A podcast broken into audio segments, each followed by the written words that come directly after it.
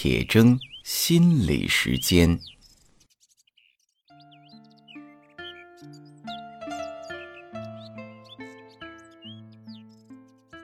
大家好，我是刘铁铮。刚刚过完中秋节，秋分节气又到了。分这个字，上面的八表示呢一个东西啊分成了两半，下面的刀呢表示这个两半是用刀给分开的。所以分字的本意就是用刀把物体给一剖两半儿。秋分既平分了秋天，更是把一天给分成两半儿。一年中啊，只有春分和秋分这两天，是白天和夜晚一样的长，昼夜均分的。在春分之后啊，在我们北半球，白天呢就会越来越比夜晚长了，直到夏至，白昼到达最长的一天，然后呢，白天开始逐渐的缩短，夜晚。逐渐的加长，直到秋分啊，又是白天和夜晚一样长。那么秋分过后，跟春分的时候相反，夜晚就越来越比白天长，一直到冬至。那我们都知道哈，冬至这一天夜晚最长，白昼最短。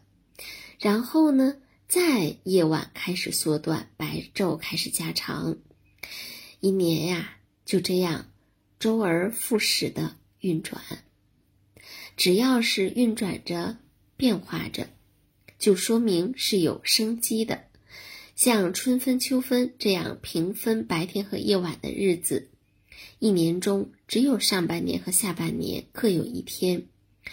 如果我们希望它定格啊，停在白天夜晚均等的这一天，那么一切呢就静止了，停摆了。就没有生机了。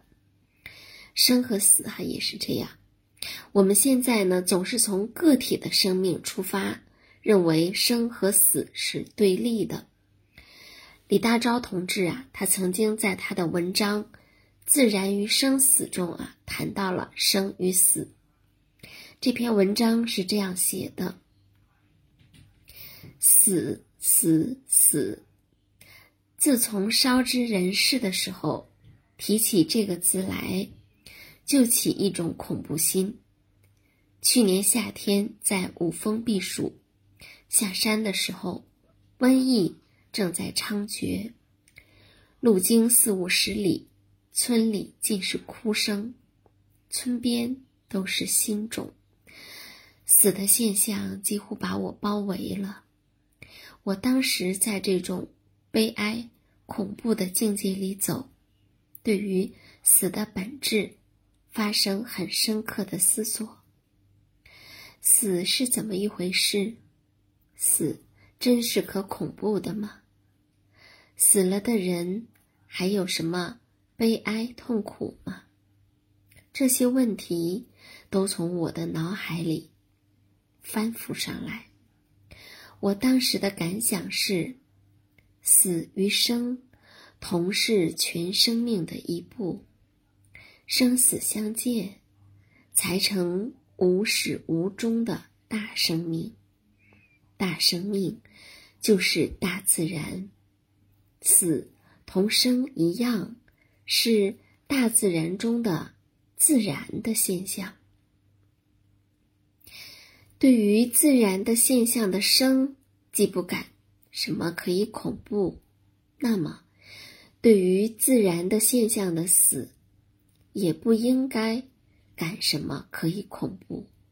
我们只可以断定，死是没有什么可以恐怖的。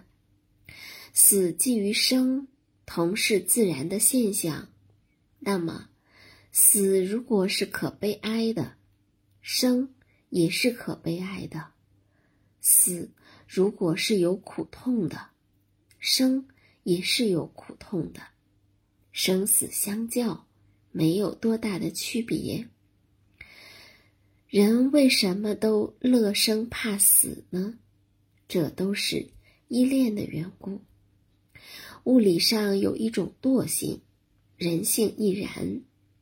由天津往上海迁居，对于故居，总不免有些依恋。其实上海的新居，未必比天津旧居有什么苦痛。冬天早起，临行冷水浴，望见冷水，总觉得有些站立。跳入其中，沐浴顷刻，也还有一种佳境。出狱后，更觉得严寒的空气与春风一样和暖。人对着死一脸生，也是一样的道理。赤裸裸的人生，总不要有所依恋，总不要穿上惰性的衣裳。我们行了海水浴，行了春风浴，还要时时行自然浴。死的池，死的岭，都是联络人生与自然的途径。匆匆又是一年了。我再过昌黎的时候，去年的新种已经从了一层荒草。遥看那荒草里，仿佛又现了青青的颜色了。东坟一个老妪，西坟一个少妇，都跪在地上哭，那种悲声。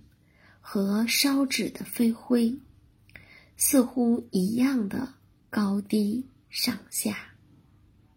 啊，今日是寒食节了。我细听他们的哭声，里面都是怨诉的话，大概都是说，死者抛了生者去了，死者无知。而生者苦了，这样看来，在死人前的哭，不是哭死者，乃是哭生者；不是吊坟里的人，乃是吊坟外的人。那山前山后的野哭，不是死亡的悲声，乃是生活的哀调。这是李大钊同志一九二零年的文章，写了他对生与死的思考。